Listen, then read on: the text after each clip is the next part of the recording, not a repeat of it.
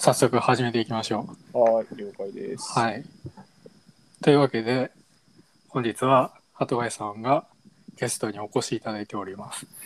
はい、お久しぶパりチパチパチです。パチパチパチパチ。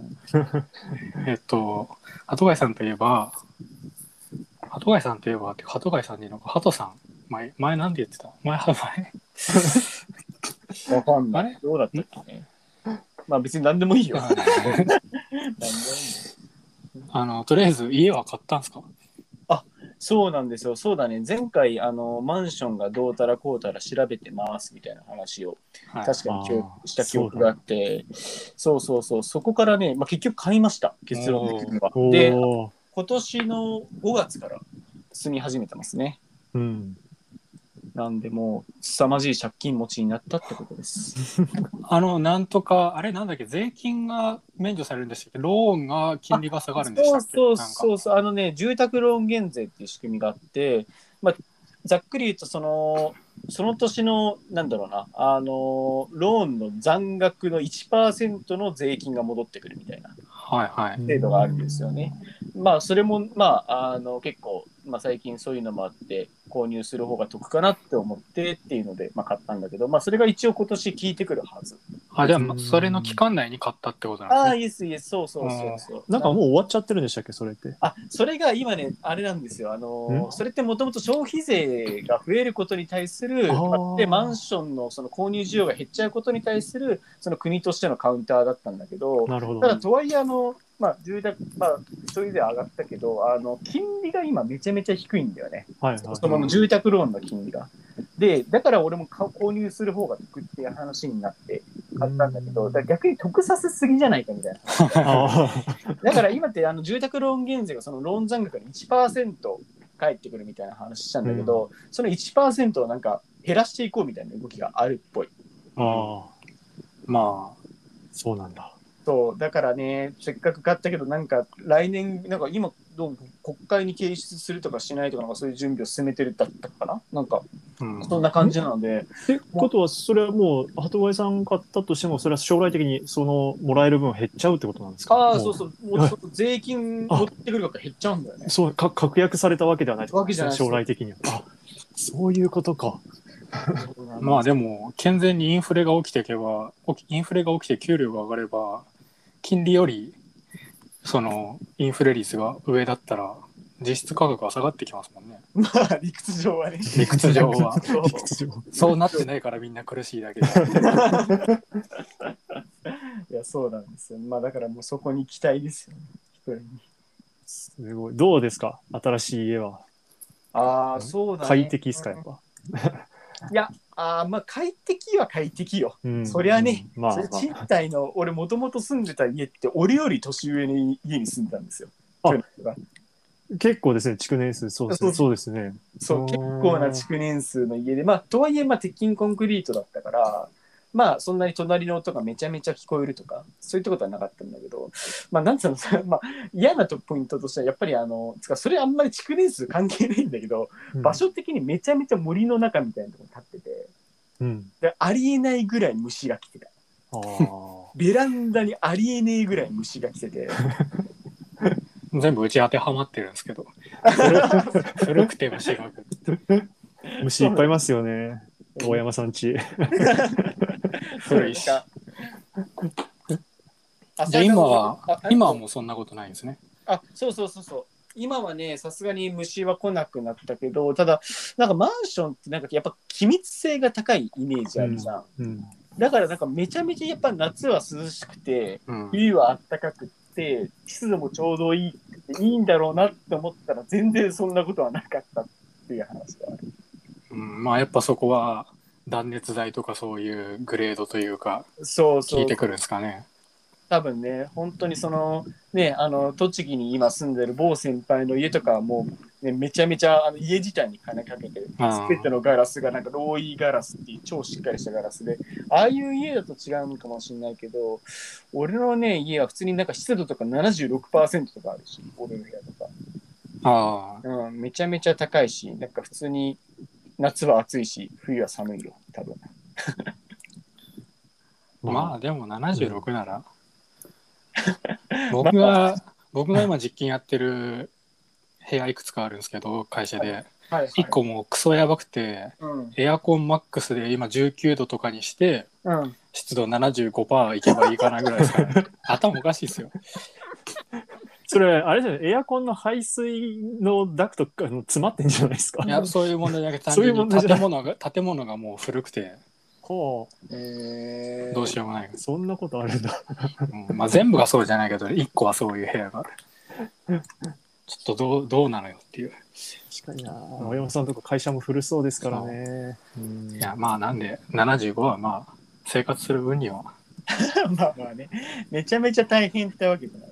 でもなんか湿度に関しては首都圏というか関東というかもう仕方がないんじゃないかって感じがしてきましたけどね、なんか。関東はそうね。はうん全い。然仙台違うわそう、仙台すごい良かったんだなっていうことしか思ってないですね、この1年ちょいは。うん。本当に湿度は低かったなって、あっちは。そうね。まあ、しょうがない。まあ、でも、ね、結局、もともと我々は関東さんで、我々っていうのは、あんまみんなか。 みんな関東。みんな関東っす、 一応。うん、関東っつっても広いから。まあま あ、そうしょうがないです。まあ、そのマンションとしてはそんな感じかな。何で探したんですかあ、マンションは。マンションはね、結局、もう、いろいろまあ、最初はなんなんだろうな、あの、やっぱり、親、親っていうか、あの、奥さんの実家がまあ川崎で、そこの近辺がいいねっていう形で、普通になんか、あとは検索かけた。地名プラスマンションみたいな感じで。はいはい。かけてたんだけど、まあ、結局今住むことになったマンションは、なんだろう、その義理の両親からの紹介かな。なるほどうんうん、そう、なんか近くに、あの、その家の近くに新しいマンション、なんか建つみたいだから、見学しに行ってみればって言われて、あ、じゃあ本当に新築なんですね。あ、そうそうそうそう、本当に新築。そう。で、行ってみて、で、なんかもう、ね、その時もうマンション2ヶ月ぐらい探して、もう疲れちゃったなって思ってて、うんうん。あーなんかもう別に金額感もそんな、はちゃめちゃ高い、まあ高いんだけど、高いんだけど、はちゃめちゃ高いわけじゃないから、はいはもういっかと思って決めちゃった。い。じゃあ大家さんを紹介してもらったって感じなんですかまあ、大家というか、マンションのもう会社だよね。なんつうんだ、まあ、本当に別に紹介っつっても直接紹介やってるわけじゃない、紹介されたっていうか、そこで、まあ、モデルルームとかやってるから、連絡取ってみればぐらいの。ああ、なるほど。直接、そのオーナー系と知り合ってたわけじゃなくて、あ全る、然全然 そこんなのあるよっていう紹介。そうそうそう、本当にそういうレベルの紹介。なるほど。まあ別に、まあそんなに後悔とかはまだないし、まあ別にめちゃめちゃ進めるってわけでもないという、まあ中途半端な 感じだけどね。まあでも特に不満もなくって感じですか。まあ大きな不満はないね。だから子供がこれからね、今、今、あれなんですよ、子供一人いるんですけど、まあ二人になって、二人は急いかもしれないけど、なんか毎日三人とかになったらもうちょっとやばいなという気がして。うん。部屋数はだいぶ変わってきますよね。そうだね。まあそのぐらいかな。だからなまるあほど。会社の人とかはやっぱりあの、あんまりにもマンション狭いから、なんつうんだろうな、子供もでっかくなってきて、マンション狭いから、あの、マンション売っ払って、なんつうの、一軒家に引っ越したみたいな人もえー、すごいですね。うんい今初めて知りましたよ、子供いたの。あ、俺俺に、はい。はああ、そうなんえだ。い。多嘘分、 全く隠してる、あれ多も。分。そうそうそう。子供もえそうだったんですか。え、でも俺なんで知ってたんだろあなんで知ってるんだね、俺も。わかんう。なツイいッ。ターですかね。ツイッターかもね。そっかうそんっか。ななるんか、ほど俺、俺、なんか、磯前にブロックされてるブロックされてない。よくわかんないんだけど。あ、いや、そもそもアカウントないですよ。アカウントはい。ツイッターのアカウントないのもはい。うあ、なそいうですなんだ。。だいぶ前の話です。あ、もうはい全然、あ、全然知らなかった。 そうなんだそうです。だから全然知らないんですよ、その辺。あーなるほど。いや、おめでとうございます。ありがとう、ありがとう。もうね、あれですよもうそろそろ1歳になる。いや、てか、なんなら、あの、最後に、あの、みんなで集まった、あの、コロナ前くらいの時に、もう、あれ、あの時ってまだ、あの時はまだ妊娠とかでも、。ああ、そうそう、妊娠してたぐらいだったかないや、なんか下手したらその時に聞いてる気が、ああ、かな、かもしれなうい。んでもさすがにそれ逆算すると妊おか娠しいだかっ。たから、そうそう、俺は人に言わない、言わない気がするんだよね、多分。だからまあ何かの表紙で言ったんだろうな。まあそそれこそツイッターかもね。そこら辺が。まあまあ、あ の男の子が一人いますね。あで俺男の子ってのは知らなかった。男の子なんですよ。すげえ、幸せいっぱいだ。いやいややいや、本当にもうね、睡眠時間が削られますね。やっぱり、あの、もう青青山の方が大先輩だ から。最初はやばいっすよね。やばいやばい。 3時間おきに起こされますもんね。ほんとほんと。いやでも今でも、今でももう全然あれだよね。10時に1回起きて、2時、朝2時に1回起きて、朝4時にはほぼ完全起床しちゃうっていうね。えーへうちの子供は。まあでもなんか交互に来ますよね。なんか寝るようになったと思ったらまた夜泣き始まったりみたいな。あ、確かにそれはあるね。なんか6ヶ月ぐらいの時に、あ、一回これ落ち着いてきたかなと思ったら、またね、今ぶり返し中だね 確かに、まあそういうもんなんだろうね。これって何歳ぐらいまで続くんだろえどうなんですかねもう覚えてないですね。 う気づいたら終わってましたね。ああ、そうなんだ。あれ青山の子供今何歳ぐらいうちもうすぐ2歳ですね。あ、2歳は終わってんだ、でも。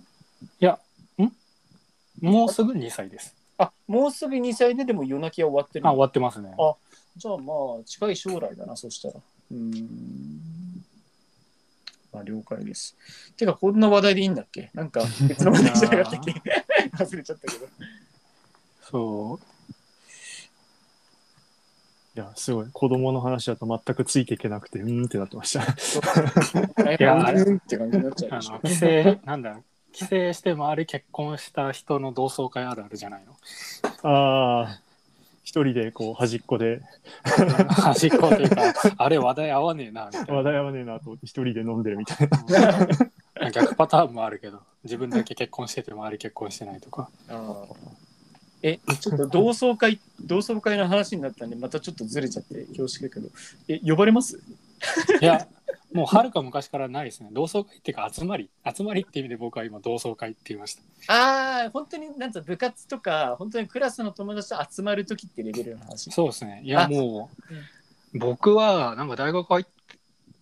た直後っていうか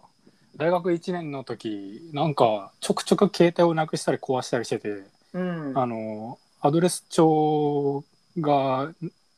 何回か消えてもうあの自分に連絡が来てないのかあのあっちが送信できなくて来てないのか分かんなかったんですけどとりあえずもう大学2年くらいから誘いはなくなりましたね。ああ、そうなんだ。いや、うん俺は一回も誘われたことないよ。 自自分もないですよ。ああ、よかったよかった。いダメだこりゃ。同窓会の話できないじゃないで すか。や、なんかね、後からあったらしいという話だけ聞いたけど。あね一番なんかこう、虚しいやつじゃないですか。そうそうそう。そうなんだ。いや、でも正直呼ばれても100はないね。あ分かりますねう。んなんか今更何は集まって何話すのっていう。そうそう。なんか、ね、小中学校ぐらいだともう話合わなさすぎだし、高校も別に仲良くないクラスのやつと話しても多分なんか成功者にしか俺は見えなくなっち ゃってうぜーっと思っうてんなんかハライチのあれ祝いの方かなああはいはい言わないなんか、すげえ2年くらい前に同窓会めっちゃディスってましたね。ああなんかホリエモンとかもディスってた気がするなうんなんか一時期同窓会ディスるブームがありました よね。そんな気がする確かうん、でも本当にその通りだなと思って、に、うん特に縦のつながりがある同窓会は絶対行きたくないなみたいな。ああそそんな同窓会あるんだ上下なんか部活の OB 会みたいなやついや、あれ何なんすかね高校同窓会みたいな。なんとか支部みたいな。えー、あそういうはいうんはい、まああの僕は高行かないで校すけど単。位でやっちゃうみたいなやつそうそうなそんうそおう。なんか本当に上の人も来るみたいな。そう絶対嫌だよねとか思って、そうね楽しくはなさそうです。 うん、楽しいやでもなんかそういうのでこの間そうお驚いたのがまあちょっと前に実家に一回帰ったんですよちょコロナ落ち着いたぐらいのタイミングでね一回帰ったんだけどあのーなんか同窓会誌高校のやつがあってでそこになんだろうな寄付その高校に寄付した人のリスト名前みたいなのが載ってるんだけどなんか普通にねあの同学年に10人ぐらい寄付してるんだよ びっく成りした功者だ。 そう成功者かこいつらめちゃめちゃびっくりしちゃった え額も出るんですか、あ額はさすがに出なうかっんた額は出なかったけど、いや、でも、え、どんだけ高校好きなんと思って。いやびっくりしたー成功者ですね。部活にとかじゃなくて高校になんです ね。いそうそう、高校に。や、部活にならまだわかるかなっていう気がしないこともないんですけど。うん。高校になんだよね。えーいや、愛好心強いですね。強いんだよね。すごいね。やっぱりなんか、まあそういうのが得になるのかもしれないけどね。そこにさ、多分、地元の名士みたいな、なんだ、一族だったらさ、うんそ。こに名前乗っけとくことで、なんか、そうですなんねつう。のそういうつながりがビジネスとか、なんかそういう利益につながってくのかなーって、なんか、世間世間体的なのもあるかもしれないですね。なそんうそう、か多分さまあ、あとは講演会とか呼ばれるんですかね。なんか先輩の話を聞こうみたいな。あーあるかもね。うんまあでもそういう世界とはもうちょっとね、あんまり、俺人付き合いそもそも嫌だし、うん、その地元にずっと残ってたとしてもやんなかっただろうな。うん。いや、でも2人は絶対サイクリングの集まりあったら行くじゃないですか。それは同窓会にカウントされないですか。ああ、まあそうか。それ同窓会か、確かに。しかも同窓会、上下のつながりがある同窓 会 めっちゃ嫌で。でもなんか、まあ、僕はもうやめちゃってる身なんであれですけど、なんかサイクリング部の集まりがあるっつってなった時、なんかその嫌悪感あんまりないですね。そうね。まあ、おー大的なも何のが違うんだろうって。プラマイ2ぐらいだからじゃない多分集まると知って。あだなあどでも、でもなんか何十周年企画とかも別に俺行ってもいいなって思うけど、それも結局つるむのはプラマイ2とかプラマイ3ぐらいだから、かなって感じかね。うで、積極臭いやついないって分かってるからですかね。まあまあね、かもね。でもそう考えたら別に高校のやつとかも行っても積極臭いやついない可能性ある。まあ確かにね。これは完全に偏見にそうよ勝手るに身構えてるだけでこっちが。かもしんないけどね。いでやもでも、言うそうですね。思い出がないですけどね。思い出が。なんかもう高校とかだと。ありますかいや、いやなないなんかないない話すあれが。 なんか、サイクリング部ネタは多いなっていうところで、なんか、話して面白いこと多いなと思いますけどね。まあねうんより同質、同質的というか、まあ、 そうそう、そそれれははそうですね。同士の組織で、まあ、どんどんやっぱり、あの、なんつうの、大学、高校、大学にどんどんなんか純度が高まってる。集団あのねーろ過されてますから。そうそう、ろ過されて、どんどん同質化していくから。 そこなんだろうなって気もするね。なるほど。確かに。楽なコミュニケーションかもしれないですね。そうそうう、んでもそれでね、社会で言うといきなりまた多様性っつったら綺麗だけど、なんか、うん全然いろんな人いるから疲れちゃうんだよな。そうですね。ああと、なんだろう、これ、なんかもうテーマとかない話だから、完全に世間話の流れでちょっと話すと、なんか僕、あの会社辞めますね。マジですかあ、マジマジ。転ここで、ここで退職報告するんですよ。もう全然意味わかんない。ゲストがいきなりゲ出スしがて、急に。意味わかんない話をしてますね。 なるほど。そうなんですよ。つい、おと会と社い以来、ん退職ブログ書くんですか書かないよ。だって、知らないやつが知らない会社を辞めて、知らない会社に行く話、めちゃめちゃどうでもいい。 い本や当になんかあれノートとかでありませんでしたっけ退職ブログランキング退職ブログコンテストみたいなあ、そんなコンテストやってんいだやよ。わかんないですけど、退職ブログってなんか僕の中で様式美というかいやら わわかるわかる。ハテナブログがね、そこら辺のメッカかと思ってた。あー外食ブログのメッカ。うんちょっと楽しみにしてますよ僕いはやいやいや、書かないよ。ほ本当に知らんやつが知らん会社から知らん会社に行くだけなの。あそうなんですそうねなんですね。そう。だからもうみんなも会社辞めようぜ。いやファイヤーしたいですよファイヤーあファイヤはいや。ーまた違う話。えもう転職先は決まってんすかあ、もちもち、さすがにそんなに。一応先決まらずに辞表出さ ないあーじゃあニート期間ゼロなんですねまあね、でも、あの、有給消化が、俺もう全然有給取ってないから、もう1ヶ月以上有給消化があるから、まあそこおが、まあ実質的ほぼニートみたいに暮らせるかなって。まあじゃあ育児にも時間かけれていいですねまあそうだね。まあ発狂しちゃいそうだけど、ずっとこのやってるか。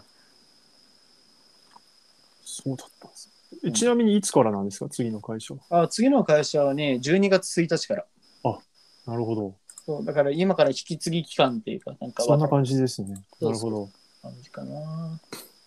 そうなのよ。こうれん本当に今、あれだね。今、普段コミュニケーション取ってるやつ以外とは全く、なんつうの、その話してなかったから、突然退職するって言い出す。 やなんと。退職報告ポッドキャストでいいんじゃないですかあ、そういうこと次回、次回のゲストも退職してもらうしかない。退職の。でもさ、あの、わかんないけど、サイクリング部の人、結構退職、転職してる人、そこそこ出てきてるよね。うん。ああ、そうですかそうあれ、君の同期も誰か退転職してたよね。えここ最近、ここ最近でも半年ぐらい。存じ上げないですね。あ、そうなんだ。まあ、だからツ、ツイッターを全く見なくなってしまあーったので、全くわからないですね。あ、まあ、でもそっか、て、んあ、まあそうですね。あの、確かに同期で、あ去年ですけどね、去年が一昨年とかですけど、ね、うん。ああ、そんなんだっけあ、はい、はありまあ、まあだから多分僕の知らないあれかもしれないです、ね。ああ、そうそうそう。そうですね。下の代でも確かに転職してるやつはいるんで、まあ、そんなもんですかね、多分。まあ、うん今時はそんなもんなのかもね。んそうか。もうこれで、まあ、退職金がね、全くあれになっちゃったから、もう当てにできなくなっちゃったからさ、うん。どうやって生きていこうかなって感じだけどね。そんなにですか そうもうあれ何年勤めたんですか結局。あ結局あの、新卒からずっと働いてたから9年かな。うん。 9年ちょいぐ9らい。年か。うん、働いて。 9年も経ったんですね。早いよね。だから確、かに。そうか。だって学部雑ですもんね。そうそう、俺学部卒だからさ、だからつまりもう全然このね、ポッドキャストに出る価値はないわけですけど、出る資格いや意味がわからな 出る資格全くない、もうペロペロの低学歴なんですけど、僕は。 あのそうなんですよ、学部卒で9年もね。だから大学入りより全然働いてる期間の方が長いから。ああ。確かに。びっくりしちゃうよね。そうだからちょうどだって我々大学にいた期間が9年ですよね。 ああ、そそっうか だそっか。からね。全然違うよね。あの期間仕事を、一つの仕事をするわけですからね、なんというか。うんうん。それは、あ、なんか、あ、でもなんかすごいあっという間に感じるな。なんか就活してた頃のハトさんが昨日のようなんです けど、昨日は言い過ぎか。確かに俺もその時まだいたからな。ちらっと。そうだね。本当になんか、本当にそうなんだよね。大学自体の思い出ってすぐ思い出せるわ。あの感覚とかさ。逆にこう会社入って、なんか大学の4年間って1年生の時これがあって、2年生の時これがあってってさ、結構スラスラ今でも言える気がしててさ。でも会社入ってから、お前5年目何してたって言われるとさ、何もわからん、ね。何やってたんだ、5年目に俺はとか、7年目俺はみたいなさ。いやでも9年って相当っすよ。そうそうで。よく9年も働けましたねっていう世界なんですけど。うんいやすごいよね、本当俺、やっぱ真面目なんだ なって。だって僕まだ3年目ですけどなんいや本当に毎日働いてる人すごいなっていう感想しかないですもんいやでも結局、青山だって、だって毎日働いてるでしそうなんですけどね働いてんのか働いてないのか分かんないようなことしてますけ どうんいやでもこれあと6年だって6年の差もありますからね僕と鳩貝さんで社会人歴ょ。そうだね。すい。ごいなぁいや、もう本当にわかんない。んなんつうんだろうな、まあ、皆様に比べて全くこう、クリエイティブな仕事ではないから、もう飽き飽き飽き飽きになっちゃうよ。多分もう、あとは見積もりとかね、見積もり対応ばっかここ最近はやっなんか去年とかの時に、おもんねーって感じだ った。うんあれだから最近最近じゃないもう最近じゃないのかもしれないですけど鳩貝さんなんかウェブ講座みたいの受けてたんですかウェブ講座 AW AWS かなんかのああー、そうそう、あまあ、それは単純に、なんつうんだろう、AWS はね、あの僕はまあ IT の一応人間なので、まあ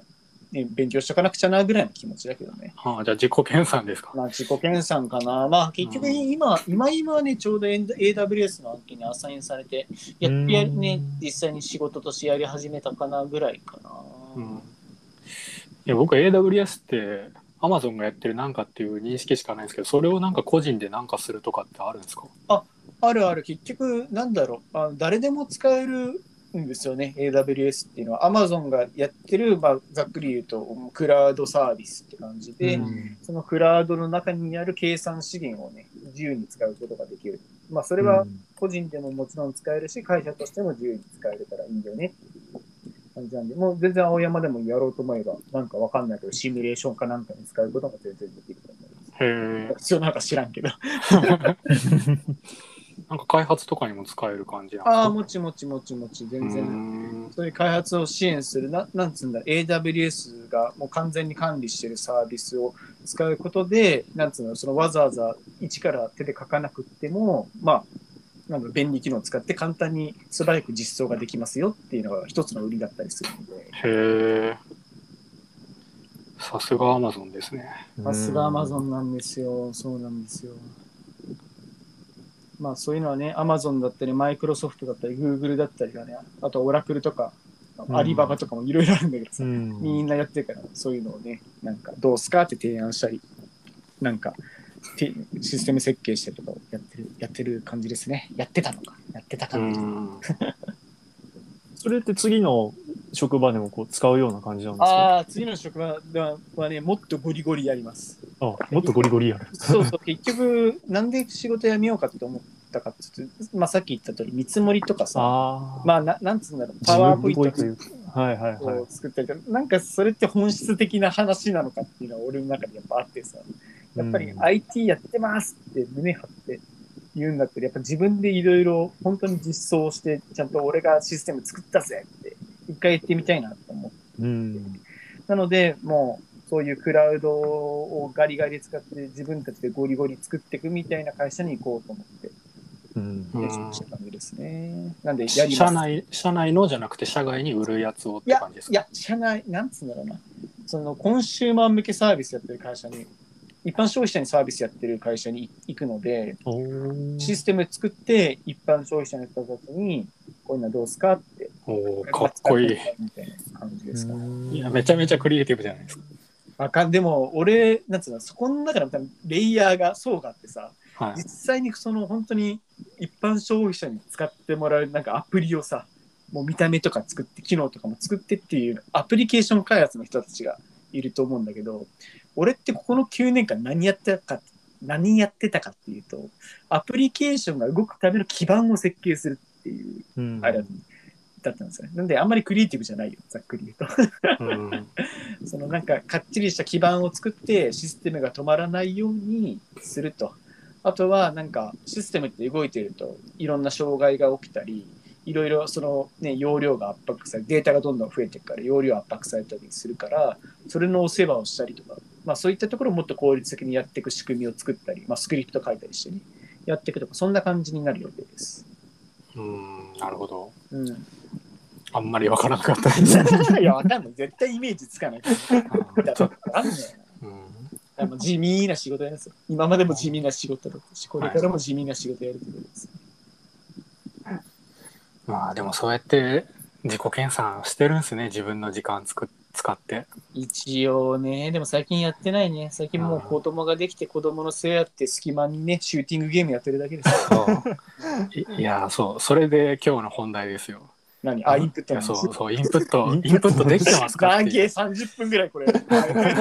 毎節30分。や、でも、あの、ぐるっと回って着地できましたよ。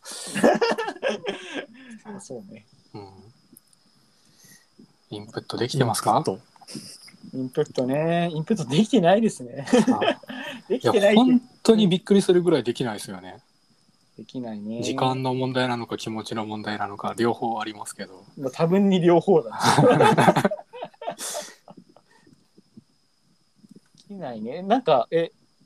僕は何やってるかって話をするか。ええっとおすごい、してくれるんですね。すると、まあ、まずやってないという前提のもと、やる気が出る時ってやる気が出ない時あるじゃん。はいつまはりい。もうテレビ見る時間とか酒飲んでる時間を削ってでも、やったるでーってなる時期と、うんうんもう、酒飲んで寝ようっていう時期が俺はあって、それあわかりり、めっちゃわかりますね。で今は完全にやる気のない時期なんで、だいたい2ヶ月スパンぐらいでそれが来るから、俺俺の場合、2ヶ月やる気がある時間帯があって、2ヶ月も寝てる時間みたいな感じなんだけど、そのやる気がある2ヶ月は、まあ、まずはなんか資格取ったろうっていう気持ちになって1個ぐらい資格取ろうと思って勉強するかな。なんかとりあえず IT とかだと体系的に勉強するって観点だと資格取るのがなんか近道な気がしてるので、うんなんか本一冊買ってきてとか、まあ、本なきゃなんかウェブサイトとか巡って、まあ、勉強して資格を取ると。で、あとはなんか、なんだろうな、IT とかだとただそんな、ね、テキストで勉強したって実際に手動かさないと意味ないから、自分でなんか手を動かしてなんかとりあえず作ってみて、ああ、動くね、ふーんってなってやってみるとか、なんかその机上の勉強と実際に作ってみるっていうのをなんか交互に飽きたらやり続ける。なんか飽きたら変えて飽きたら変えてって感じで最近はやってるかなって感じかな。うん。1回どれくらいの時間かけますかああ、それ完全に日によるな。なんか、こうゾーンがあ るじゃん。ゾーンに入るともう4、5時間やってる時もおい、すご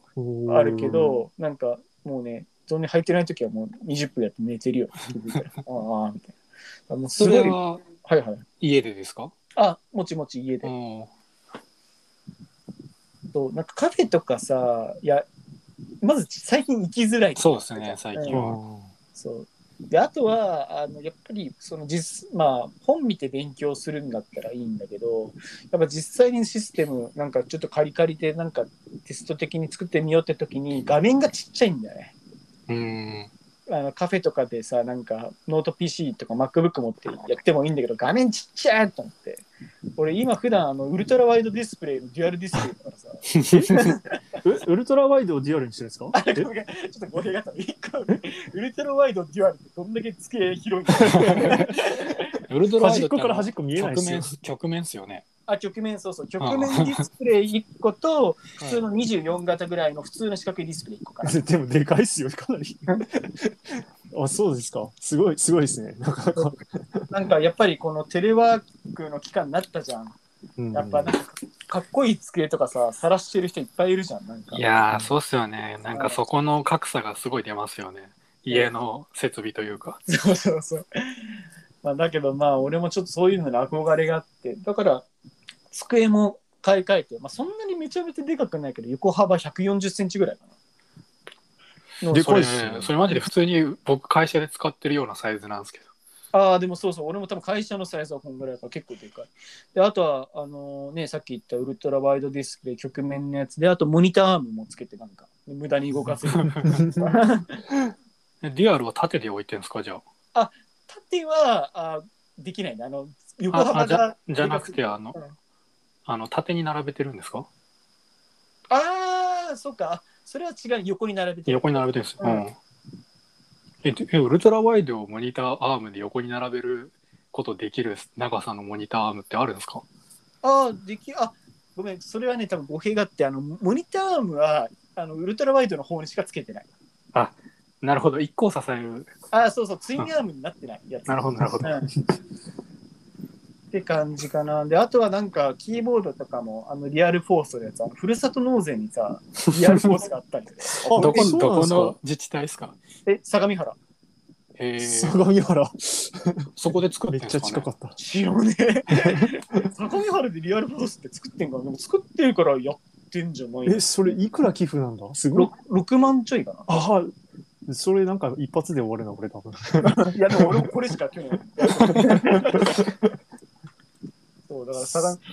でも失敗したなと思ったのはさ、リアルフォース、やっぱなんか色も選べて、やっぱ黒い方がいいじゃん。オタクだしさ。オタクはやっぱ黒いもん好きだからさ。黒にして、で、キートップの文字も黒なんだよね。黒。見え見ねえ えない。文字が見えない。見えねえと思って、いや、あの、さすがに、あの、タッチタイピングができるから、普段はそんな困んないんだけど、俺、数字のタッチタイピングできないんだよね。まあまあまあ。天気ですかて天気じゃなくてあれですよね。ん上の。あ、そうそう、上の数字。ははい。俺、そ一れ列がね。できなくて、あとはあの記号とかね、あのアスタリス記ク号とかそうですよダブルねコー。テーどショこンだっけですよね。 毎回見せるんだよな、それは。完全に失敗したなと思いながら1年使ってる。 あとはあの妻からも大不評ですね。見えないっつって。キーボード叩けないっつって。あ、一緒に使ってるんですね。あたまにね、たまにあの基本的に奥さんの方は、まあ、パソコンはまた別のやつ使ってるからたまにこうあの俺が使ってるデスクトップ PC 使いたいときはもう大不評でしたね。いう感じですよ。なんかすげえモニターの話になっすちゃぐモニターなんです よね。そそれがないとあれですよね。作業ができねえよってあ話そうですそようそね。、うそう。ができないから、やっぱり家でね、やるんだったら家ですよというう。うんん。確かにな。あとはなんか会社で、あの、ユーデニーってあるじゃん。わかるえ、わかんないです。ゆうでにユーデニー。あのね、なんだっけな。 UDEMY かな。あの、今はね、あの、日本法人は多分、ベネッセが代理やってると思うんだけど、ざっくりとあの動画の、あえなんかいろいろ勉強の教材が揃ってるサイトはいはいはい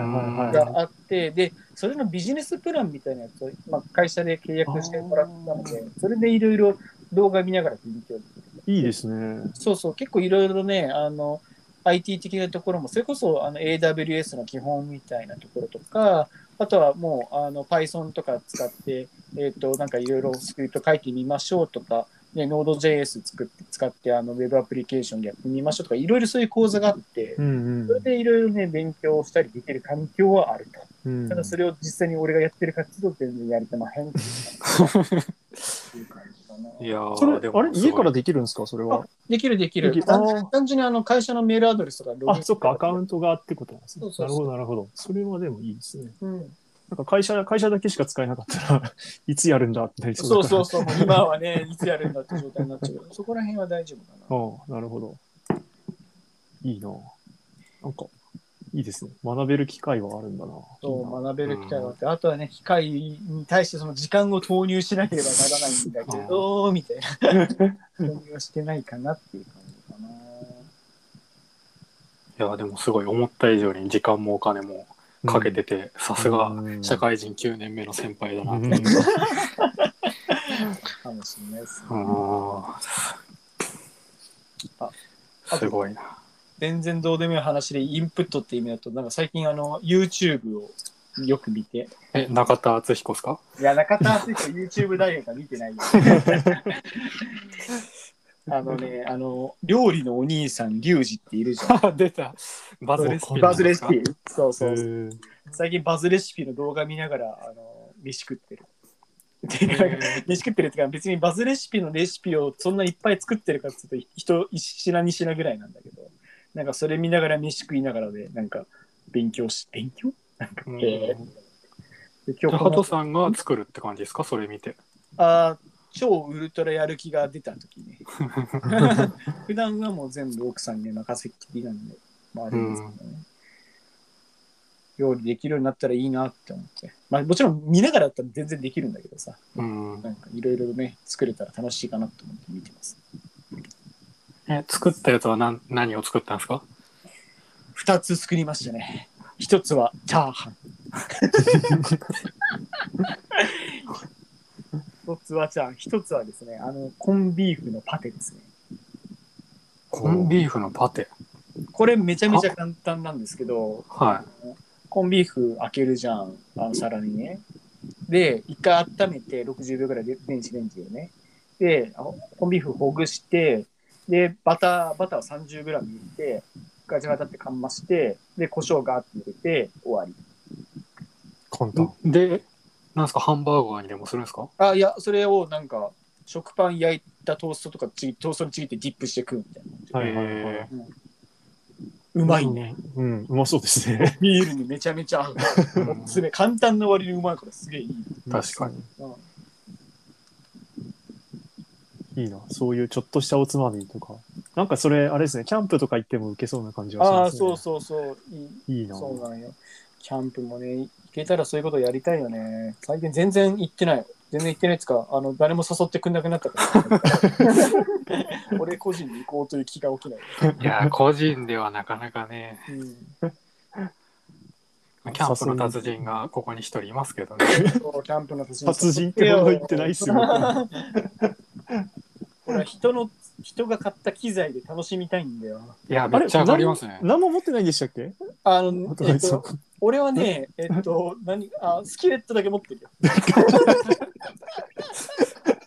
なんでスキレットだけ持ってんだろう。スキレットあの、家でアヒージョ作りてえなって思って、ニトリでスキレット買った。ああ、ニトスキですね。そうはそう、いずっと好き勝手にそうだからスキレットだけあなたはまあ本当最低限の寝袋と金馬と一人用テントで、ああ。うんもうでも結構あまあテントあるって結構ある方じゃないですか。あーまあね、全く無趣味の人から比較すればある方なんだけど、うん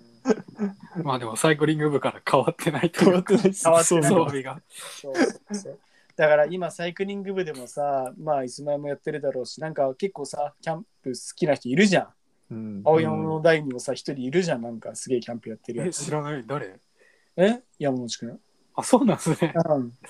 え、えもう広しレベルであの、ななんもないことからやってるって感じですかそこまでやってるか やってねえと思うけどでもなんかこの間この間っつっても2年前ぐらいだけどね行ったらなんか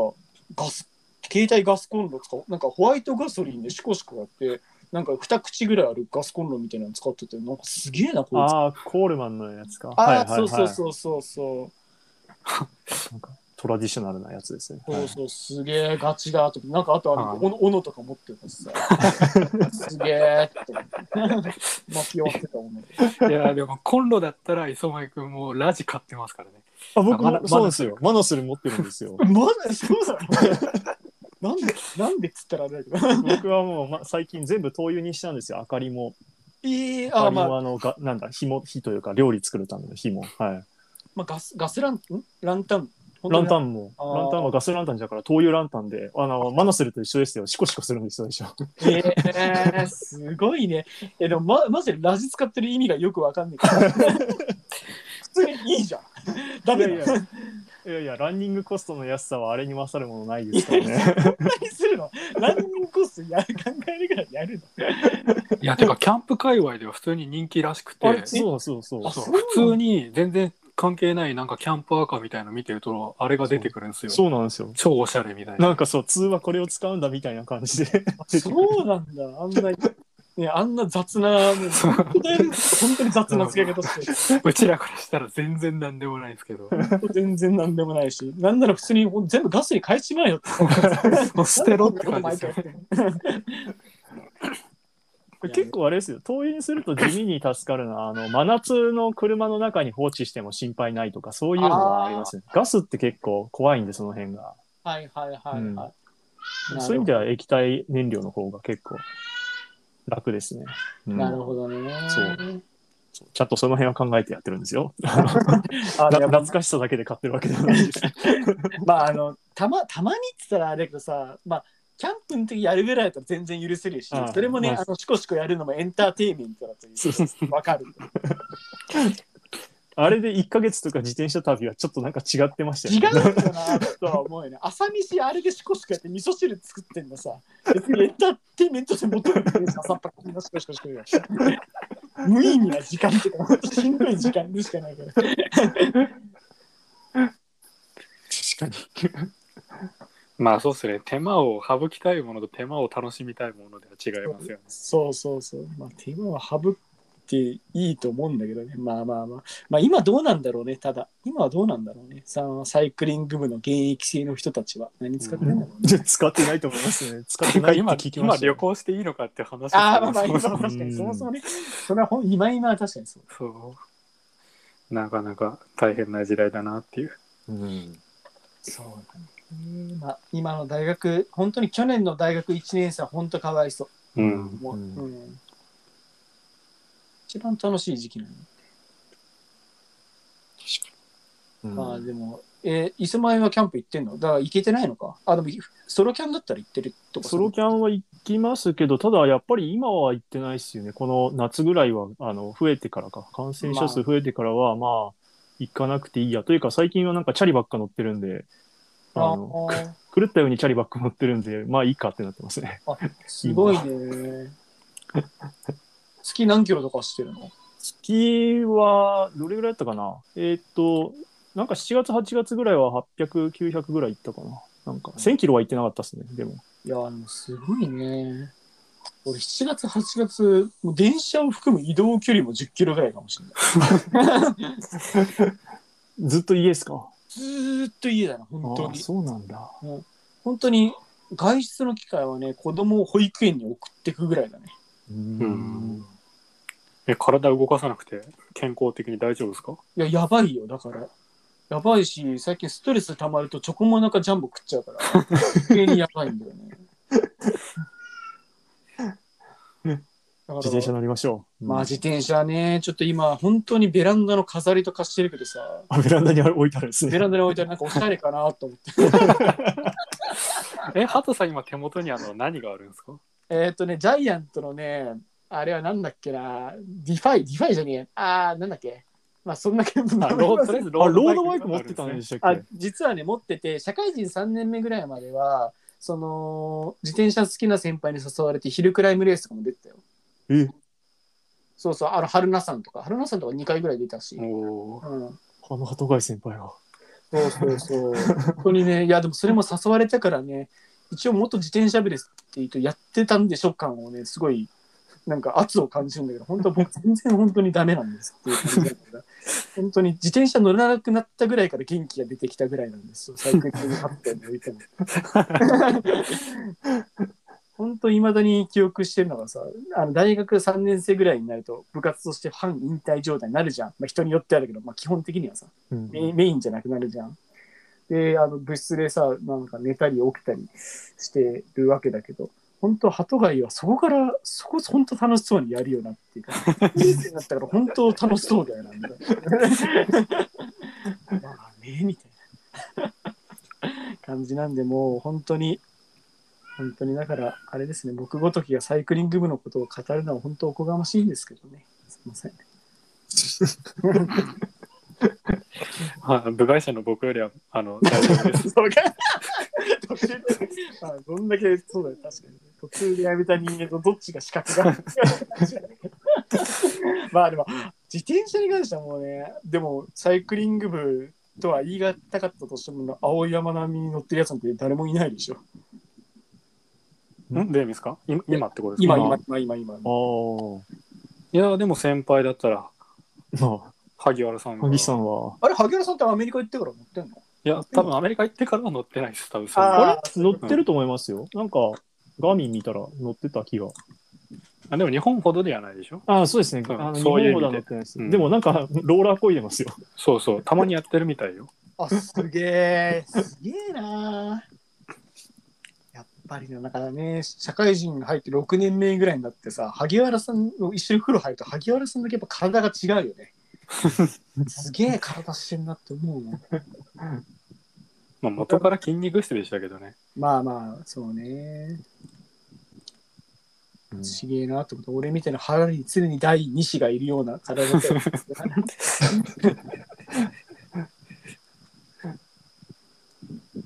って感じ。あ、そうなんですね。なるほど。だいぶインプットの話じゃなくなってきたけど、まあいいか。 何でも鳩貝さんはじゃあそんなとこですかインプあッそう僕ト。はそそんなとこですよ。うん、じゃあ、なるほど。じゃあ私行きましょうか。あどううんぞどうぞ。いや、私は、いや、理想としては、やっぱり僕も鳩さんと一緒で、し仕事に役に立つようなことをやりたいわけですよね。なんかこう、身を割いて。でまあそうするとやっぱり、なんかこう一番かっこいいのは、まあ分野外、自分の専門分野外のことを記事とか読んで、頭に入れて、ここで話したいわけですよね。理想は。はいはいはいうん、まあでも、まあ、そんなモチベーションモチベーションというか実行に移すモチベーションもなくえなんか専門分野外の記事読んでも結局ようわからんなっていうことでようわからんなというか話すほど噛み砕けないんで何もできんなというのが実際のところでどうしましょうねっていうのと30分以上通しで時間取れなくねっていうのがあって。おマジでもうほぼないっすね。本当に、もう細切れの時間でスマホで漫画読むぐらいしかないっていうのが実情なんですよね。え、その30分以上取れないっていうのはどういう要因どういう割り込みが来ちゃうのいや、てか、うんなんかそれだけの時間があったら、僕の場合、自転車トレーニングを第一にしたいんで、そっちに、そっちに時間使っちゃうと、まあ家庭的にも、そんな自分の好きなことばっかりできなくなるんで、っていう感じですかね。まあ、それはね、もう、なんとも難しいようね。んうんそもうそれは良しとするしかないんじゃないですか、ね。そう自転車に乗れてるだけそう、そう。ありがたいなというところで、だから本当に何会社の昼休みでやるしかないのみたいなでも昼休みはダラダラしたいよなとかうんあってうんまあそうですねでもまあ英語は30分15分とかもあれば英単語帳ちらっと見たりはできるなとかいやってるんですかそれは。や、や、まあ週23ぐらいおでも偉いすごい。うんでもそこはまだモチベーション高いからできるので、うんそこに並ぶモチベーションは他にないなっていう。いや結局映画とかも字幕字幕っていうかまあ英語で吹き替えじゃなくて英語で日本語字幕で見てまあ楽しみがてら英語の勉強をしたいなとか思いつつ結局やっぱり映画は通しで見たいからぶつ切りでってなるとなかなか気も進まないしなるほっどていうので、うん、で結局細切れの時間で一番何ができるかっていうとスマホを触るってことになってもうそこで漫画を読むしかないですよねっていうまあでも意外と勉強になる漫画も多いなっていうのが うん、漫画も、漫画も一種のインプットだと思いますよ、僕は。いやもう最近はあれですよ「正直不動産」っていう漫画で不動産を勉強したり。へあとは何だろうなゴールデンカムイで北海道の歴史を学んだりとかいやまあ漫画も勉強になるなっていう感じっすね、えうん。確かにね。正直不動産って面白いんだよ。なんかタイトルだけ聞いたことあって、中身を全く読んだことない。まあ面白いというか不動産のうんちくが詰まってる感じですかね僕も流し読みなんでちゃんとは分かってないですけどああこういう問題があるのねみたいなはいはいはいはい。あとはインベスター Z か最近読んだのは雰囲気で株をやってるっていうそう俺たちは雰囲気で株をやっているん だっていうね、まあ、コラというか、まあ、殺したコラなんだけど。 あ、俺なんか、なんかの表紙でインベスターズちょろって見て、あの、なんか、つまんねえ映画途中で出ろみたいな話な。ああ損切りできるかどうかっすねあ、そうそうそう。俺、その理屈、めちゃめちゃ俺不思議な理屈だなと思って。とんぎりなんか関係あんのかなってすげえ思ったけど。うんまあ映画はだって2時間で2,000円としてそいつの時給と映画の金どっち高いかって考えたら別に損切りになってなくねって思うんですけどねうん。っていうのと、あとは、なんかさ、それこそ、最後が一番面白い映画どうすんだろうって普通に思っちゃう。 まあ、それは結構あるじゃん。まあ確かに全部見て初めて評価できるというとこもありますよねうん、全然あると思って。なんか、どんでん返し系の映画、こいつ全く見れねえじ 確かに損切りしてったらもうだエヴァとかもう何話で切りますかっていう話ですよねゃん。あ最初は。は面白いかまあ、そうむしろね。映な画んだだろうか逆に最初で切る切られてそうなアニメアニメか。アニ映 画 メ、アニメに限定。映画え映画だと、まずはやっぱり、どんでん返し系の映画で、ユージュアルサスペックスとかが、っていう映画があるんですよね。あの、ケビン・スペイシーとか出てるんですけど。僕はこの映画すごい好きなんですけど、あの大概人に見せるとね最初の1時間で結構周り見渡すと寝てんだよね 寝んなよと最後が一番面白いんだけどみんな最後までなんか結構耐えられてないからうん俺はやっぱビジュアルサスペクツかなそういうタイプああうん。じゃあ僕はイニシエーションラブですかね。ああはいはいイニシエーションラブどもうなのなんかクソ B 級恋愛映画を見せられてるなっていうのが2時間ぐらい続きます。なんか名前だけ聞いたことあってなんかそういう系の、まあ、小説だよねあれももともそとうしょ原作小説ですね。うんあでも実際なんかそのラストの話も含めると面白いいや全然おもラス面白く ない。面白くないんかえ面白くない面白くないの結局、じゃあ、たダメな映画ですいやまあだダメな映画。そそれれは途途中中でにしてもいいかもしれない そ。れと、途中で出るべきや映画だった。あれメメメントとかはメメントは別に最初から面白いっちゃ面白いか面。白いとかなんだなんだって感じだからなんかそういう系の映画でもない気あがすあるな、うん確かに難しいクリスクリストファー・ノーラン作品は確かになんか最後がわーっとくる感じだけど土地も普通に面白いかなみたいなのが多いそうそうね。うん、そうそうあそうクリストファー・ノーランといえばテネットははいいは最近見たんですけどなんかなんか俺はねもう難しすぎていやいや分かるじゃ分かったような分かんないようなって感じで終わっちゃった。い、ああ、金あれ食はって、るのかなっていうの俺の理解はっていうのはちょっと分かんなくって。うんあれはそうですね。僕もなんか YouTube の解説動画みたいの見まくって雰囲気楽しんだなっていうところありますね。あ一回じゃ、なんとなくはわかります。大筋はわかるけど、細かいところが説明できるかっていうと難しいなっていう。うん。うん自分もそんな感じでしたね あと23回見ないとこれわかんねえなって思いながら見てないですね ああ、てかピストルの弾が戻っていくところの戦闘の理屈が徐々並みにわからない。俺はあれね全然分かんなかっただからもう戦闘はノリだなって、意味分かんない。これ、時間逆行関係なくねっていう。うんあれは、そう、まあ、どうなんですか、ちょっとそこもね、あの尊厳の話からずれちゃうからあれだけど、何の話でしたっけ漫画の話から来たのかあそう勉だ勉強になる漫画勉強になる漫そう画そうそなうる漫画。そうですね漫画ん青山さんのインプットは漫画という話ですね漫画、うん。まあ、あと最近唯一見た映画は、007のゴールデンアイかな。あゴールデンアイみたいですかゴールデンアイすげえね。えすげえ前だよね。今、アマゾンプライムで全部見れるんですよ、007が。そうそう僕もドクターのを見たとこですこの間 そうすげえ前のやつ見るね。初回、初回ですね。007初。そうそう。いや、なんだかんだ、ダニエル・グレイグのって、ななんか、全然話覚えてないんですけど、どれも2、3回ずつは見てるんですよね。はいはいはい。うん、ってなってじゃあなんかゲームはしたことあるけど原作知らんしっていうことで007見たんですけどはいはいはい。結局最後までゴールデンアイって何だったのかが分かんないまま終わりましたね僕は、そそんな話なんだ。へえうん、なんか衛星からビームみなまあ電磁波攻撃らしいんですけどビームみたいのが出てはいはいはい。なんか基地を破壊する基地を破壊するっていうかまあなんか悪悪用しようとするやつらがいるのを阻止する話なんですけど、うん、なんで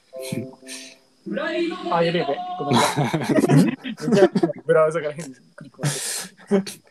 うんなんか何を巡って戦ってるのか全然わかんねえなみたいな。あーまあまあ大筋というかアクションというかまあスパイのああいう道具とか駆け引きみたいなところは面白かったんですけど、うーんまあゴールデンアイは何だったんだっていうのは分からずに終わりましたね。まあ、一番面白かったのはあのゲームであの化学工場っていうステージでやるとあのたまに死んだらいきなりトイレから始まるじゃないですか。なんか覚えてるけど、そうなんだ。そう トイレから始まるんですけどあの映画で最初化学工場に侵入していく時にまさにあのトイレに侵入していくシーンがあってそうなんですか。そうえそこがすげえ笑いました ねマジでこっから出てくるのかよみたいな、見たくなってきたな。うんまあトイレだけは見るしあの見る価値あるかもしれない、るほど。うん、最初5分ぐらいでもうそこ行く、そうなんですね。うん、あとこれはググって調べたことだけどあのピアース・ブロズナンの一作目が「ゴールデンアイもう、も」う。なんだけどなんかそれまでその前の人誰か知らないけどもう結構人気が低迷しててなんて言うんだろう人気が低迷した状態での主役交代だったらしくてでそこでまたここのシリーズから主役変わってちょっと息を吹き返したらしいんだけどなんかもう一人のボンドの候補がリーアム・ニーソンだったらしくて。うん。でリアム・ニーソンになんか「いやアクション映画には出ない」って断られたっていうエピソードがあったんだけど「ー、いやお前アクアクション映画しか出てねえだろ」っていう確ツかッに。コミがちょっとあって、確かに。 うん、 なんかよく分かんなかっそたれ単純に出たくなかっただもけ。う出たくなかったもったいねえことしたなと 思ってうんそううん007、本当俺、ダニエル・クレイグのカジノ・ロワイヤルからしか見たことないから。いや、でも、それが一番面白いと思いますけどね。あ、そうなんだ。へえ。僕も、なんだろう、コリン、なんとか、なんだっけ、コリン・マクレイじゃないし、なんとかコリンズじゃないし、なんだっけ、最初の人。えあショショーン・コネリーですかショーン・コネリー。全然違った。 ショーン・コネリー1個か2個と、ピアーズ・ブロズナ1個か2個ぐらいしか見たことないですけど、やっぱダニエル・クレイグになってからの方がとっつきやすい感はありますうね。うーんん。ポップになったっていうか、ああ。見やすいし面白いなっていう。あと断然かっこよくないですかそうなのあいや、もう本当に過去作品わかんねえから。ああ、ねそう。まあなんで別にクレイグになってからのだけで問題はないと思いますけどね。あ、そうなのドクター・ノーとか見なくて大丈夫。ドクター・ノーですか ああ、あれあれ見なくていいかもしれないですね。そうなの 結構ひどかったっすよ。 ああ、そうなんだ。なんか、あ割とあの、カジュアルに露心誘拐させる感じですね。 すげえな。 そんな話なのそうなのへええっと、ちょっとすごい突っ込みどころというか、これ、この007やばすぎるだろうと思ったまま終わったみたいないや 感じてでした。かまあこれアメリカの昔の映画あるあるだけどなんて言うんだろうな、戦争中ってか冷戦中とかだから、はいはい。ソ連を敵にしてすげえなんか人格破綻させてるっていうか。まあソ確か連に。にやべえやつしかいねえよなみ たいななんか国威高揚じゃないけどなんか戦争を肯定化するようなうん。感じが見え隠れするっていうかうーん。そうなんだ。いや、本当に俺、カジノロワイヤル見たのもさ、なんか結構別にリアルタイムでも何でもなくて、後から見た感じで、それより前にあの、マット・デイモンのね、なんだっけ、名前すげえと忘れちゃった、あの、マット・デイモンがやってた映画、あの、なんか、殺し屋。ボンボーンシリーズ あ、ボーン、そうそうそう。ボーン・アイデンティティとかを見たあんですけど、なんかノリ似てんなって思ったんだけども、なんか、もっと昔の007はもっとなんかとんでも兵器とかそんな感じだったんだよね、きっとね。なんか、そうですねバアックバンクカシーョンがあそこまでアクション推しじゃないかなっていう、うんあのまあでも流れるように女と寝るっていうとこだけは変わんないであ。すそれはもう初回からですね。ー えーまあボンドガールって言いますけどね、やっぱけそどう、うんえそこだけは変わってないだろーああ、そうなんだ。でも今無料で見れるんだ。スペクターとかまで見れるのスペクターまで見れますねああ、そうなんだ。えー、スペクターはなんか、もともとレディオヘッドがさ、ここのスペクターのなんかテーマ曲を作ってたけど、なんかレディオヘッドじゃなくなっちゃって、うなんか別の人がそのテーマ曲書いて、でも結局レディオヘッドはスペクターっていうなんかタイトルのね、なんか曲を公開してて、なんかよくわかんねえなって思ったけどなんかあったのか。ぜ全然よくわかんない話しちゃったけど、なんかうん そう、レディオヘッドにスペクターって曲があるよってだけの話なんだけそうなんだ。ど、スペクター見てみよう。俺、スカイフォールまでしか見てねえし、ダニエル・クうレイグんいや繋がってましたね確かあーうんあれなんか、007死んだ後がなってんのがスカイフォールだっ けいやー僕はマジで映画とかが見た後全部話抜けちゃうん で何ももう毎回新鮮な気持ちで楽しめるん でいやでもそうねそっかいやでも俺俺さなんかい俺逆で一回見た作品って俺結構覚えてる自信があったんよ今までね、はい今の俺、はいでもなんだかんだ俺覚えてんだ記憶力我ながらいいなって内心思ってたのねうん。いや、まあ、はハトさんは記憶力いいと思いますけどね。だってめっちゃなんか細かいシーン覚えてますもん漫 画そうそうそうそう。なんだけどいや俺いやなんなんとなくそう思ってたんだけどでもびっくりしたのがあのこの間なんか寝れねえなってなった時になんかちょっとなんか落ち着いた小説読もうと思ってでちょうど本棚に村上春樹の本が並んでるコーナーが俺あるんよなんでパッて一冊取って読み始めてたのでそれ「羊をめぐる冒険」っていう村上春樹のねこれ4作目かな多分の小説なんだけど、マジで全く覚えてないっていうかね、マジで全く読んだ記憶ないし、何も知らねえっていう、めちゃめちゃ新鮮な気持ちで読んじゃってさ、あもうダメだな、俺って思った。それ読んでなかったっていうオチはないんですか絶対読んだと思うんだよ、さすがになんかね、俺、長編は読んだっていう謎の自負があって、村上春樹の長編、今までは全部読んだっていうって思ってたから、いや、でさすが本棚にもあるし読んでるはずなんだけどあーマジで覚えてなくてびっくりしちゃったじゃあ印象に残らない話だったんですかってわけでもなく。いやーどうだったかなんかねどうだお話のおじなんかね羊の羊男みたいなのが出てきたなって記憶はあるのあでもう少し読み進めるとあこのシーン見たことあるっていうところに当たるのかもしれないんだけどあ、はいは少い。なくとも前半のシークエンスは全く覚えてなくてびっくりしちゃったうんああ。あこんな流れの話なんだとかいや、でもきっとその分脳を他のことに使っているということで、まあねそういう、まあ、自己弁護をしていきたいところですね、うんそこで僕は、 僕はもう全部そういうことにしてるんで、あ の記憶じゃない、あの考えるっていうことに脳みそを使ってるから記憶できてないんだということにしてます、 僕は。いやでもそれはなんかそうなのかもしれないですよ。なんか昔大学1年の時に言われてショックだった言葉があって「鳩が言って本当にお前なんかいろいろゲームのことも漫画も小説も音楽も割と知ってるけどそういう人間ってやっぱり何かを生み出す能力そんなないらしいぜ」ひどすぎる。誰誰言ったんだいやあのそれは悪気あるやつじゃないいやいやあって言ったわけじゃないし今今の結構それとは仲いいんだけどいまだに俺それすげえ印象に残って てそうなんかなって確かに俺なんか自分から何かするとか自分で何か作るとかそういう経験なんかそういうことなんかなってねもう10年以上経ったけどいまだに思ってますねうん青柳の逆なのかもしれないです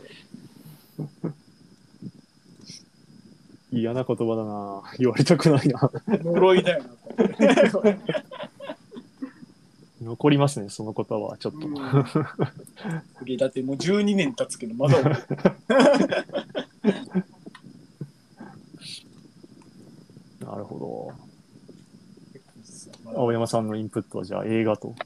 うん。ま、映画と漫画と漫画っすね。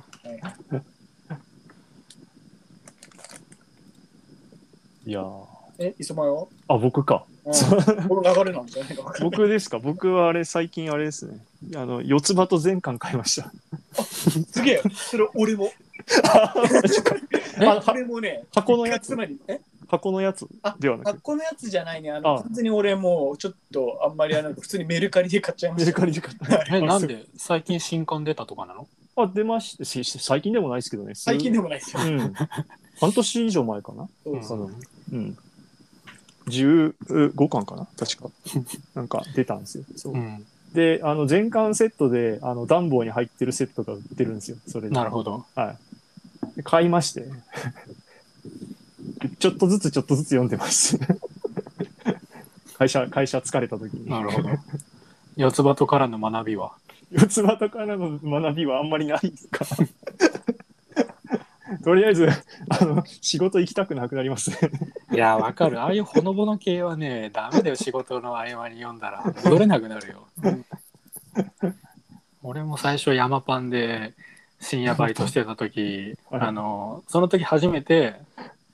深夜アニメというものに、ってか、まあ、軽音に触れたのよ。あ あサイうんサイクリング部に入るまで俺アニメとか全く知らなかったんだけど、まあ、なんか本当に入ってから周りアニメの話ばっかりしてなんだこれ異常な集団知にら入ってしまう知らねえ話しかねえしなんだと思ってでちょっと疲れたし、みまあ、軽音とっつきやすそうだし見てみるかと思って軽音見たらもう次の日山パン行けなかったよ ねもう休みますの電話してばっくりだ よね戻れないよねほのぼの系は、ですねうんいやでもなんかそうでもその方がまあ疲れは癒せるかなとか思いながら 読んでますねえええインプットの話ってこれでいいのか えっと本当にでも自分もあれですよ漫画しか漫画と漫画とうん映画もそんなに見ないんで漫画ですねうんうん、あ俺思いっきり最近本読んでたわさすがに活字読まなきゃやべえと思って本読んでたわ何読んでるんですかあの2つあって1個は割と昔流行った「スマホ脳」っていうあ本ーでまあスマホ脳って簡単に言うとスマホはやばいよっていうことをなんか演出巧みな演出でこう盛り上げながらスマホはやばいっていうのを言ってくれる本なんだけど結構まあ改めて胸にしみるというかなんか導入が結構面白くてなんか人間ってもともと一個のことに集中してたら死んじゃう環境にいた生き物でうん。その天敵とかから身を守るためには常にいろんなことに気を使っていないといけないどっちかっていうと多動な ADHD なあれ ADHD だっけ ADHD でいいんじゃないうん、ADHD な感じの生物だったんだけどその進化の過程とともに家とかその身身の回りを守る安全な生活ができるようになって一個のことに集中できるようになったっていう、まあ、ある意味進化としては正常なうん過程でこうスマホ依存とかそういう依存性のあるものに対して気を奪われていくようになったっていう感じの導入で始まって、へえって思いながら読んでったんだけど、まあ、結局は、まあ、スマホ良くないですよっていうのと、うんまあ、なんだっけな、もう一個印象に残ってるのが、あなたがマルチタスク得意だって思ってるのはマルチタスクじゃなくてどれも集中できてないだけですよっていうのがなんかの実験データみたいのと共に示されていて、うんうん、やっぱスマホは良くないなって思いながら結局スマホはダラダラ見てるっていう。そのスマホとのつながりがよく分かんなかったですけど、マルチタスクと。ああ、マルチあタス何クっかてしそながらのっていう、ああ、そういうことそうあごん。めんあの説明めっちゃ足りてなかった えーっと、まあ、なんだろうなスマホとかでこう弱い刺激が常に入ってる状態でああ。なんか切り替えてこっち見てあっち見てってしてるごめん俺もそこ覚えてないわあーなるほど。まあ、でもその理屈は、つまりスマホじゃなくても、そういう、なんだろう、マルチメディアデバイスというか、ですね。 PC の前にずっと座ってるような人も同じなんだよね、きっとスマホに限らうず。ん。そうですねうん。スマホが一番手に届くところに常にあるっていうだけではいはいはい。それ系のまあ多分話で、うんあ、いいですか。それ系の話で、この間、あの、ニュース見てて驚いたのは、あの、なんだっけな。線路の内側と外側間違えて引き殺された人いましたよね。ああ、あの、あのスマホいじってたら、そうそうそう そう。どういうことそうそういや正直これこんな面白い死に方する人いるんだってちょっと思っちゃったんですけど不謹慎ですけどいや普通にだからあの遮断機が降りたからその手前で待ってたんですよその人 はいあの携帯いじりながらは線路の中だったっていう話ですいやばいじゃんそれ、はいあるんだねそういうのあるんだと思ってそんなことあるんだと思ってあの、集中はしてたのかもしれないね。そのだからそんだけ集中しちゃったんでしょうね画面にというかうんまああとなんだろう SNS がいかにこう人間の注意を引きつけるために努力してるかっていうので例えば「いいね」をもらった通知とかが行くのもわざとずらしてるとか時間を通知が来た瞬間にあじゃなくて「いいね」もらった瞬間に通知するんじゃなくてまあ多分脳の研究者がなんか研究した結果を生かしてるんだろうけどうまいことずらすことで人間が常にスマホをチェックして SNS をチェックしたいって思わせるようにしてそのアクティビアクティベートしてる時間を増やすというか、まあなんか本当ににこれもう麻薬と同じじゃねえかみたいななるほどね。うんすげえななんかそっちの脳の研究者ってもう本当に麻薬研究してるやつらと変わんねえじゃんっていう感じがしたけどまあでもそういう感じで、まあスマホゲームとかも一緒できっとなんか、いかにこう注目をそらせないかっていうところで、うん、研究成果を生かしてるんでしょうね。うん うんまあでも俺、いいねほぼもらわないから、そこら辺俺大丈夫だな。うんほぼもらわない。うんうんっていうのとあともう一冊はあの大迫傑のなんだっけ勝利のためのランニングノートだっけ勝負前のランニングノートだっけ忘れちゃったけど、うんまあなんか東京オリンピックに向けた大迫傑の練習日誌を公開しますみたいなうん話でどうでしたまあうんいやまあ内容は薄いっていうかトレーニングの参考にするっていう観点ではうん内容はめちゃくちゃ薄くて。うんなんでかっていうと、まあ俺別にランナーじゃないからランニングの練習とかわかんないけど、なんか大事な数値とかは全部ぼかされてた。ぼかされてたっていうか、あの手書きのと文字起こしのテキストと両方あるんだけどはい。手書きの方はモザイクかかっててあー文字起こしの方ではそもそも数字が消されてただから本当に心情的ななんかアスリートがこういう発信をしてるけどそれはどう思うとか自分のモチベーションはこうしていきたいとか引退後はこういう仕事もしたいとかまあそういう話で、まあ、結局大迫傑ってファンもアンチも結構両方いると思うけど多分ファンはよりファンになるしうん。うん、ファンはよりファンになるかなっていう内容だったかな。あアンチがあれを見てあやっぱり考え方変えてファンになろうとか思うことはないのかなまあでもなんか人間性は出るなっていう感じの本だったな、ああ、そうだ逆になんかそういう数字ってそういう分野でもひ、なんか秘匿すべきものというか、隠すもんなんだね。なんかもともと大迫って僕はあの結構好きなファンだったんですけどあのオレゴンプロジェクトっていうのにいたじゃないですかナイキのはいはいはい。うんあれで日本人唯一のプロとして、てかアジア人唯一の所属選手としてやってたんですけど、オレゴンの練習内容って完全に秘密らしいんですよ。言っちゃダメって言われてるらしくて。っえー、ていうのを引き継いでたのもあって、隠してたんですかね。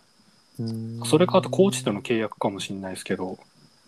なんかえ、ーオレゴンって結局なんか、ドーピング問題があって、解散しちゃったんですけど、うん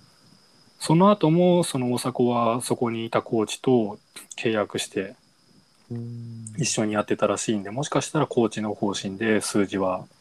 外に出すなとか言われてたかもしれないですね。うんえー、でもやっぱそこが秘伝のタレ的なやつってことなんですね。まあコーチ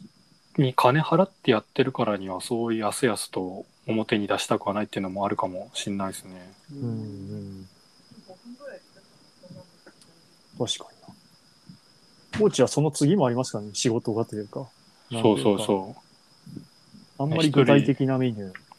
うん、 まあもちろん人に合わせて や人に合わせてやってるからそんなみんながこなせるわけじゃないっていうか、大迫ってマジで半端ないらしくて大迫のメニューって他の人は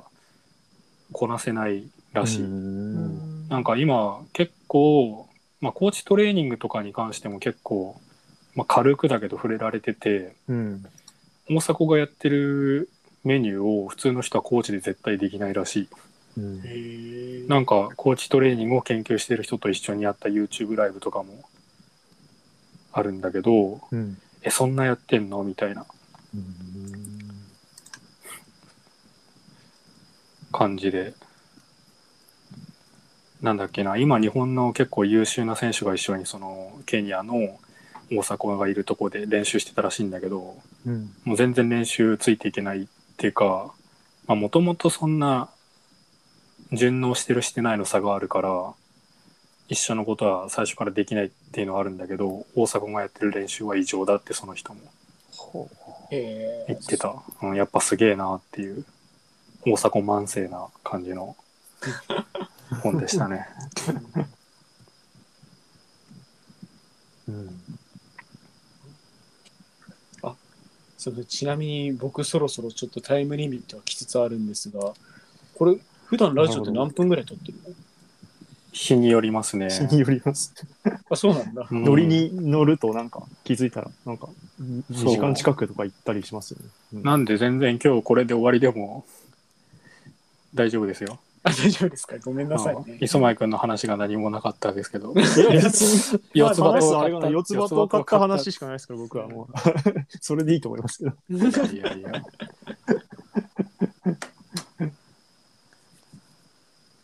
じゃあそんなとこですかねそんなとこはいじゃあはいはい